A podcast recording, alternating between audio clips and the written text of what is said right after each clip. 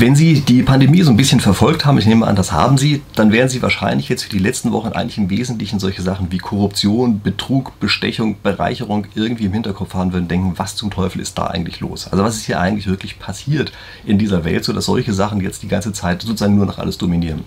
Und wenn Sie mit der Brille des Spieltheoretikers mal drauf gucken, dann ist das nichts, was einen wirklich überraschen würde. Also, wenn Rahmenbedingungen geschaffen werden, die dazu einladen, dass bestimmtes Fehlverhalten äh, plötzlich individuell rational wird für die einzelnen Teilnehmer, dann brauchen Sie sich nicht zu wundern, dass diese individuellen Teilnehmer sich auch genau so verhalten. Und das ist das, wovon dieses Video hier handelt. Also ich möchte hier ein bisschen zeigen, an welchen Stellen eigentlich Fehlverhalten geradezu heraufbeschworen wurde durch die Art und Weise, wie die Rahmenbedingungen für die letzten Wochen bis Monate so gestaltet, äh, gestaltet haben. Und am Ende möchte ich noch auf eine andere Sache eingehen, nämlich auf die Frage, warum ist Bestechung eigentlich so billig? Also vielleicht wundert Sie diese Frage, aber das ist das sogenannte Tadok-Paradox. Und das ist eine relativ interessante Sache, der wir dann vielleicht einfach nochmal ganz kurz nachgehen sollten. Okay. Äh, beim Thema billig, äh, ich frage mich immer, warum sind eigentlich YouTube-Abos so billig? Die kosten nämlich gar nichts, aber weil das ja nichts kostet, drücken Sie doch einfach auf den Abo-Knopf für den Fall, dass Sie es bei mir noch nicht getan haben, weil Sie dann ein tolles Abo kriegen, jede Woche ein spieltheoretisches Video zum Preis von exakt null. Und ich denke, das ist auch ein toller Deal, oder? Gut, okay, also. Ich möchte Ihnen ganz am Anfang mal ein Beispiel nennen, was ich von einem anderen Prof habe. Ich habe leider vergessen, wer das war, sonst würde ich ihn hier nennen, aber das Beispiel ist trotzdem so toll, dass ich es Ihnen einfach mal zeigen muss. Nämlich, das ist einfach eine Konservendose. Also, das ist eine Konservendose, ja, in diesem Fall Mildessa Rotkraut. Ja, nicht, dass es jetzt als Schleichwerbung ausgelegt wird, aber jedenfalls also eine Dose Rotkraut. Und Sie müssen sich mal überlegen, wie es zu dieser Dose eigentlich gekommen ist. Also es gibt ganz am Anfang einen Bauer, der etwas angebaut hat und der es geschafft hat, die Sachen am Ende so bereitzustellen, dass sie später irgendwann mal in dieser Dose hier landen. Gucken Sie sich mal an, was der jetzt schon alles dafür gebraucht hat. Also er hat Geräte gebraucht, er hat Land gebraucht, er braucht eine Logistik, die dafür sorgt, dass er Dünger kriegt, er braucht jede Menge Wissen, das heißt, er muss ausgebildet daran sein, um zu wissen, wie man solche Sachen macht. Es muss eine Forschung dahinter gegeben haben, die eigentlich überhaupt auch weiß, wie macht man sowas beispielsweise, wie Dünger, wie, wie baut man das so an, dass das Zeug nicht alles von irgendwelchen Schädlingen oder sowas aufgefressen wird. Da muss das weiter verarbeitet werden und es muss in eine Dose reinkommen. Diese Dose besteht aus Metall. Überlegen Sie sich bitte mal, was für ein Aufwand dahinter steht, dieses Metall erst sozusagen aus Erz, aus der Erde herauszuholen, weiter zu verarbeiten und dann in Dosenform zu bringen, so dass Sie am Ende dieses Rotkraut hier anschließend, äh, anschließend entsprechend eindosen können. Das, was dort alles passiert ist, ist noch lange nicht das Ende der Fahnenstange, sondern es geht weiter. Sie brauchen jetzt eine ausgeklügelte Logistik, die dafür sorgt, dass dieses Rotkraut auch tatsächlich in den verschiedenen Supermärkten vor Ort ankommt. Dass es so positioniert ist, dass Sie das Zeug äh, entsprechend kaufen können, dass es da ist in der Menge, wie Sie es gerade haben wollen und so weiter. Kurzum, was wir hier haben, ist wirklich eine absolute Meisterleistung. Es ist eine unglaubliche Leistung auf ganz vielen verschiedenen Ebenen, von Logistik bis zu Forschung, äh, bis zu Anbau und weiß ich was nicht allem, die hier zusammenarbeiten mit ganz, ganz vielen Leuten, mit ganz, ganz vielen Fertigkeiten. Dass diese Dose überhaupt existiert, ist wirklich ein Wunder, was man sich einfach wirklich mindestens täglich einmal klar machen sollte bei den ganzen vielen kleinen Dingen, die man kauft. Insbesondere wenn man beachtet, dass diese Dose ungefähr einen Euro kostet. Also wir kriegen das zu einem unglaublich billigen Preis und es ist unglaublich viel sozusagen an Wissen und an Arbeitskraft der Menschheit dort eingeflossen. Wie funktioniert das eigentlich? Das funktioniert durch ein ganz einfaches System, durch ein Preissystem. Auf diesen ganzen vielen verschiedenen Ebenen, wo ja wirklich tausende von Leuten miteinander koordiniert werden müssen, das erfolgt dadurch, dass hier Preise so äh, jeweils gesetzt werden, dass sie ganz genau der anderen Marktseite anzeigen, an welcher Stelle wird gerade mehr gebraucht. Also immer dann, wenn irgendetwas gerade knapp wird, dann gehen die Preise dafür etwas hoch. Dann weiß man sofort, uh, da muss man hinspringen. Der Erste, der hier springt, der kriegt was. Das heißt, es ist ein gleichzeitig ein Informations- und ein Anreizsystem, was dazu führt, dass dieses Wunder der Produktivität überhaupt ermöglicht wird. Und nochmal, man kann sich das wirklich nicht oft genug klar machen, dass es dieses Wunder wirklich gibt. Es ist einfach ein Wunder. Und jetzt überlegen Sie sich mal ein Alternativsystem. Überlegen Sie sich einfach mal, statt der Preise, die wir dafür haben, gäbe es jetzt eine Versicherung für Dosen. Also Sie schließen eine Dosenversicherung ab, Flatrate im Monat, und danach können Sie so viele Dosen aus dem Supermarkt abholen, wie Sie wollen. Wenn Sie das so machen, können Sie sicher sein, Sie werden am Ende keinesfalls die einzelne Dose für ungefähr einen Euro kriegen, sondern die Preise für diese Dose würden sofort explodieren. Sie würden explodieren, weil jetzt jeder immer sagt, hey, reg dich nicht auf. Äh, wenn die Dose jetzt ein bisschen teurer wird, du bezahlst ja gar nicht dafür, bezahlt ja die Versicherung ist natürlich Milchmädchenrechnung, weil dies natürlich in Form von Prämien weitergeben wird. Aber in jedem einzelnen Fall wird es dazu führen, dass eben die einzelnen Leute nicht mehr darauf achten, dass sie die Dose wirklich günstig kriegen, sondern es gibt plötzlich ganz andere Anreizstrukturen, die dahinter stehen. Und an jeder Stelle können Sie jetzt sicher sein, wird irgendeiner eine Begründung dafür finden, warum er eben doch nicht so produktiv sein konnte, wie ursprünglich gedacht. Und dass er an irgendeiner Stelle eben doch plötzlich noch mehr für sich abzweigen muss. Und die Preise dafür würden explodieren dann würde ein Gesetz erlassen und es würde heißen, die Preise für Dosen dürfen aber nicht so teuer sein, da gäbe es keine Dosen mehr. Dann würde ein Gesetz erlassen, dass die Dosen aber geliefert werden müssen, dann würde die Qualität zurückgehen. Dann würde man versuchen, wieder anzufangen, äh, die Qualität zu definieren. Da würde die ganze Kreativität der Menschheit da reinfließen, wie man die Qualität verschlechtern kann, ohne, das, äh, ohne sozusagen die Vorschriften genau äh, zu verletzen und so weiter. Das heißt, sie würden auf diese Art und Weise, wenn dieses Preissystem gestört wird, würden sie eigentlich am Ende nur negative Resultate haben und sie würden am Ende nicht mehr einfach eine Konservendose zu diesem billigen Preis kaufen kaufen können. Sie würden aber das gesamte System zerstören und am Ende wären alle ärmer. Jetzt gucken wir uns mal kurz mein Beispiel Nummer 1 an äh, von diesen sozusagen Korruptionsfällen, die wir in der letzten Zeit hatten, nämlich die Gratismasken. Was ist dort eigentlich? Normalerweise, wenn wir Masken kaufen würden, fragt man sich als individuelle Person, brauche ich jetzt eigentlich eine solche Maske? Brauche ich diese Maske? Ist das die, die ich haben möchte? In welcher Menge brauche ich die? Wann brauche ich die? Äh, für die andere Marktseite, die würden sich überlegen, lohnt es sich eine zu produzieren? Wie liefere ich die hin? Und so weiter und so fort. Was haben wir stattdessen gemacht? Stattdessen haben wir eine Zeit lang ein System eingeführt, bei dem es Maskenbezugsscheine gab. Bei den Maskenbezugsscheinen werden also Preise na, Dinge, die aussehen wie Preise, festgelegt. Und jemand, der eine Maske verkauft, in Anführungsstrichen, kann jetzt also an einer dritten Stelle plötzlich diesen Preis einheimsen. Der wird exogen festgelegt. Also irgendwer sagt, so eine Maske kriegt man jetzt zum Preis von 7 Euro. Also gigantisch viel, vergleichen Sie mal mit so einer Konservendose. Ja?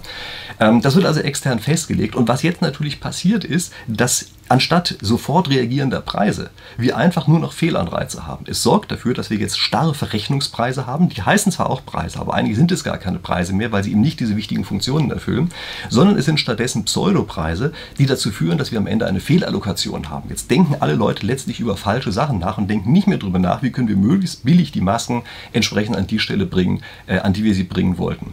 Das ist genau das, was wir auch gesehen haben. Und das nächste, was jetzt kommt, ist, das Ganze zieht Korruption an.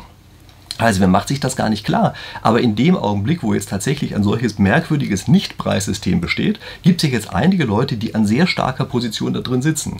Und die haben plötzlich ein großes Korruptionspotenzial. Die können jetzt beispielsweise sagen, wer kriegt denn solche Bezugsscheine? Wie viele von diesen Bezugsscheinen gibt es? Was steht da für ein Preis am Ende drauf? Die wissen schon ein paar Tage vorher, wenn eine entsprechende Regelung erlassen wird, dass man eine bestimmte Art von Masken tragen muss und alle anderen Masken auf einmal nicht mehr erlaubt sind. Also sie merken, es gibt hier ein riesiges Potenzial dafür, dass irgendeiner Gewinne machen kann und ein anderer nicht, der sozusagen in diesem Zirkel nicht mit drin ist. Und was jetzt passiert ist, naja, sie werden die Korruption in irgendeiner Form, ob es schon sozusagen formal juristisch Korruption ist oder nicht, sei mal dahingestellt, aber in irgendeiner Form werden sie eine Korruption oder Vorstufe der Korruption jetzt auf einmal feststellen, die genau dadurch entsteht, dass hier ein riesen Honigtopf aufgebaut worden ist, in Form eines Regelsystems, was eben nicht mehr durch Preise sofort dezentral funktioniert, sondern was dafür sorgt, dass an einzelnen Stellen Leute durch einzelne Entscheidungen plötzlich eben mehr abgreifen können und sie insgesamt ein System haben werden, was wesentlich ineffizienter arbeitet als das, äh, was wir vorher hatten. Nehmen wir mal das nächste Beispiel. Schnelltests. Erinnern Sie sich mal kurz dran bei den Schnelltests, wie schnell diese Schnelltestzentren an allen Stellen aus dem Boden herausgeschossen sind. Das war doch wirklich eine erstaunliche Sache. Es ist auch wieder eigentlich, wenn man es genau betrachtet, eine logistische Meisterleistung. Ja, an, die, jeder Stelle ist nach kürzester Zeit ein Schnelltestzentrum hochgezogen worden, wo man sich mit immer, besserer, ähm, mit immer besserem Komfort hat testen lassen können. Also, weiß ich, Online-Anmeldung, später gar keine Anmeldung mehr, hat sofort sein Testergebnis gekriegt, hat es aufs Handy gekriegt, weiß der Teufel was. Lauter solche Sachen. Sehr flink, sehr schnell, totale flächendeckende Versorgung in dem Augenblick, wo man sie gebraucht hat.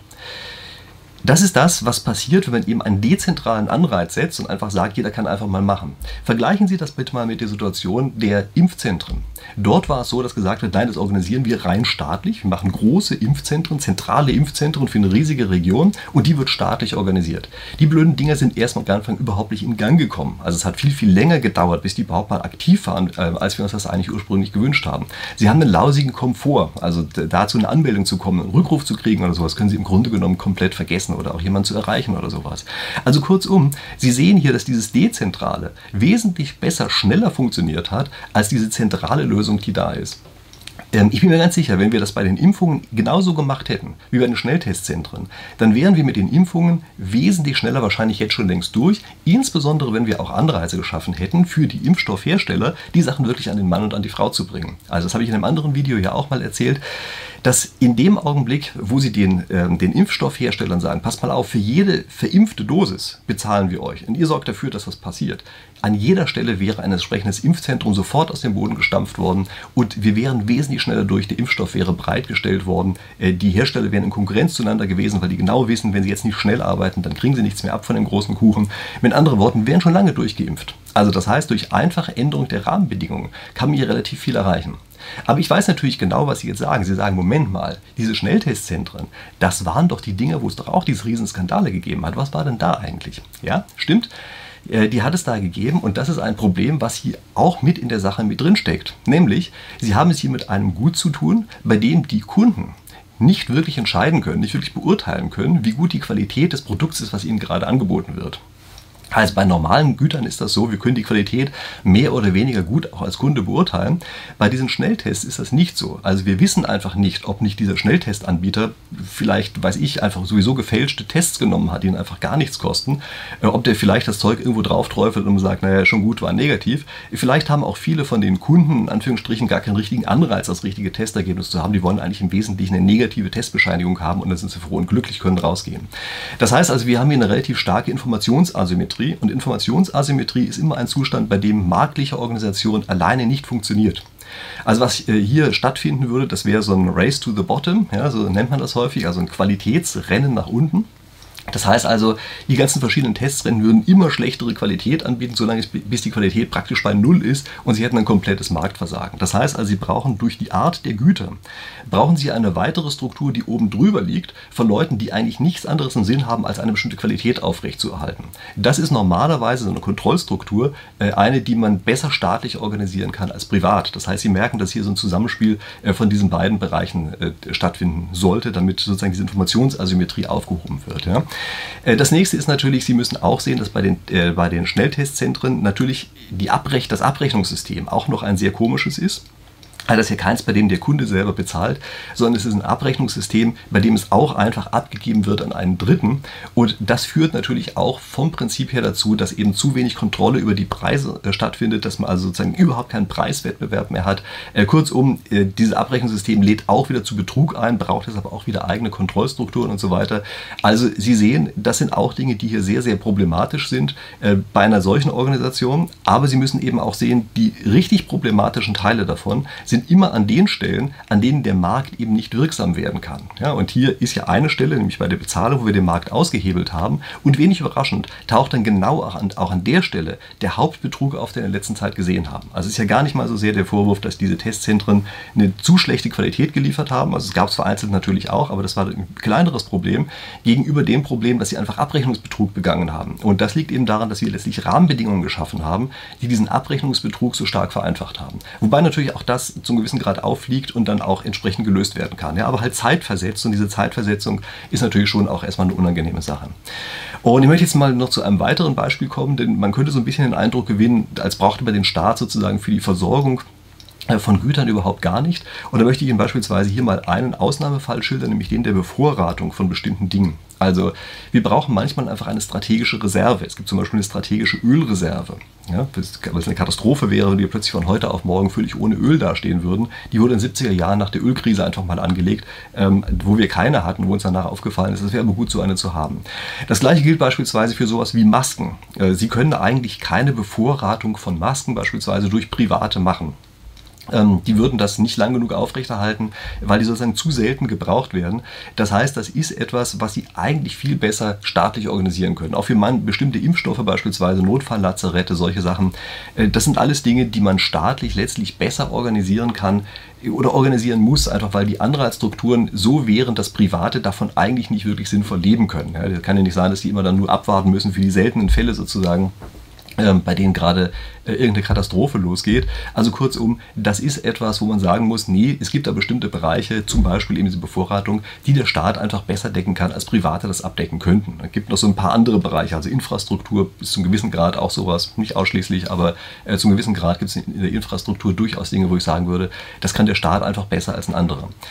Auch das ist natürlich nicht problemlos. Also man braucht sich jetzt nicht einzureden, dass wenn das staatlich organisiert wird, das sofort einfach komplett durchläuft. Denken Sie bitte daran, dass jetzt der Vorwurf gemacht wird, der Staat hätte zu viele Masken eingekauft. Natürlich ein blödsinniger, wirklich dämlicher Vorwurf, der da gemacht wird. Denn genau das ist ja das Wesen der Bevorratung. Also man will ja mehr haben, als man wirklich braucht. Man will ja nicht weniger haben, als man braucht, sondern man will natürlich immer mehr haben, als man braucht, weil man eben gar nicht ganz genau abschätzen kann, wie viel man äh, braucht am Ende. Und deshalb ist eine Bevorratung von solchen Dingen wie Masken beispielsweise, muss immer zu viel viel sein. Also wenn die nicht zu viel wäre, wäre es zu wenig gewesen. Aber das eben ist äh, schwer zu vermitteln in bestimmten Teilen. Und da sehen die Politiker natürlich auch, dass das so ist. Und weil sie das sehen, handeln sie auch an der Stelle häufig eben nicht so, wie sie eigentlich handeln müssten. Sie sehen das beispielsweise daran, dass viel zu wenig Impfstoff eingekauft worden ist durch die EU. Also es war sicherlich diese Angst, dass ihnen danach vorgeworfen werden könnte, sie hätten zu viel Impfstoff gekauft. Jetzt wird ihnen halt vorgeworfen, sie hätten viel zu wenig gekauft, was ja auch der Fall ist. Aber die hätten einfach, wenn sie schon so organisieren, wie sie es jetzt organisieren, hätten sie wenigstens wirklich bei jedem Hersteller sagen müssen, liefert uns diese 350 Millionen Dosen, die wir hier für die EU brauchen und gut ist.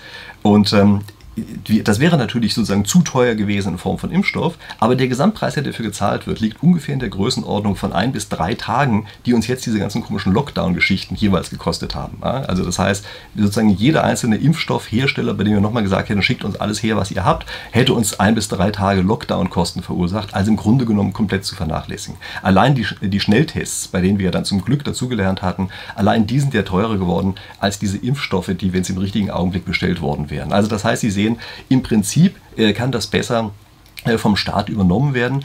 Aber es gibt da natürlich diese komische Anreizstruktur auch wieder, dass der, die Verantwortlichen immer dann nach dem Vorwurf ausgesetzt äh, sind, dass sie zu viel gekauft haben, dass sie sozusagen was verschwendet hätten und man danach eben nicht mehr richtig vermitteln kann, dass das eben zu dem Zeitpunkt genau das Richtige war. Aber nochmal, es geht dort eben immer noch besser, als wenn das eine private Institution gemacht hätte, die dann einfach pleite wäre. Der Staat ist ja wenigstens nicht pleite, sondern muss dann eben nur erklären, warum es dazu kommt. Besser vorher als nachher, äh, diese Erklärung, aber immerhin, das heißt, staatlich lässt sich sowas besser organisieren, aber eben auch nicht perfekt. So, und jetzt möchte ich zu dem kommen, was ich am Anfang schon einmal versprochen habe, nämlich zu diesem Talog-Paradox. Ähm, das ist nämlich die Frage, wie steht es eigentlich um die Korruption? Wenn Sie normale Menschen fragen, was mit Korruption los ist, dann ist eigentlich die Hauptfrage, die sich äh, die normalen Menschen sozusagen stellen, damit meine ich nicht spieltheoretisch denkende Menschen, äh, die stellen sich die Frage, warum gibt es eigentlich überhaupt Korruption? Also das ist das, was viele wundert, ja, dass sie sagen, wieso ist denn die Welt voll mit Korruption? Warum gibt es das überhaupt? Das ist doch irgendwie böse und gemein. Könnte man das nicht einfach fallen lassen, abschaffen sozusagen? Als Spieltheoretiker stellen sie eine ganz andere Frage. Als Spieltheoretiker stellen sie die Frage, warum gibt es eigentlich so wenig Korruption? Warum warum ist die so billig? Also das sind die Sachen, die man sich fragt. Man fragt sich, warum ist Korruption so billig? Und um zu verstehen, wie es zu dieser Überlegung kommt, müssen Sie sich einfach mal ganz kurz überlegen, wie Korruption wirkt. Sie können mit Korruption unglaubliche Geldmengen bewegen. Also durch Korruption, durch eine einzelne Entscheidung eines einzelnen Politikers oder einer kleinen Gruppe von Politikern, können Sie schaffen, dass irgendwer anders unglaublich reich wird. Also irgendwer kann Millionen abkassieren, wenn ein Politiker nur eine bestimmte Entscheidung trifft. Und jetzt sollte man doch eigentlich meinen, dass mindestens die Hälfte von dem, was der, äh, der sozusagen Empfänger dieser, dieser ganzen Politleistung äh, ähm, bekommt, dass die Hälfte von dem auch an den Politiker abgegeben wird. Aber das ist nicht so. Es wird viel, viel weniger abgegeben. Also der eine verdient 10 Millionen, dann gibt er davon vielleicht eine halbe Million und sowas an den Politiker ab. Und das ist eigentlich, wenn man mal so drüber nachdenkt, unglaublich billig. Und jetzt muss man sich fragen, ja, warum ist denn das so? Also warum ist die Korruption denn eigentlich so billig? Und das ist, wie gesagt, dieses Talog-Paradox, äh, um das es hier geht. Und es gibt da mögliche Antworten. Ich möchte einfach mal zwei Antworten rausgreifen, die ich vielleicht für die wichtigsten halte. Nämlich Antwort Nummer eins ist, auch Korruption unterliegt zu einem gewissen Grad den Marktkräften. Also es gibt eine Konkurrenz zwischen verschiedenen Korruptionsanbietern. Ja, also jemand, eine Firma, die gerne Politiker bestechen will, die spricht sozusagen potenziell mit verschiedenen Politikern. Und wenn der eine zu viel verlangt, sagen die aber der andere, der macht es billiger.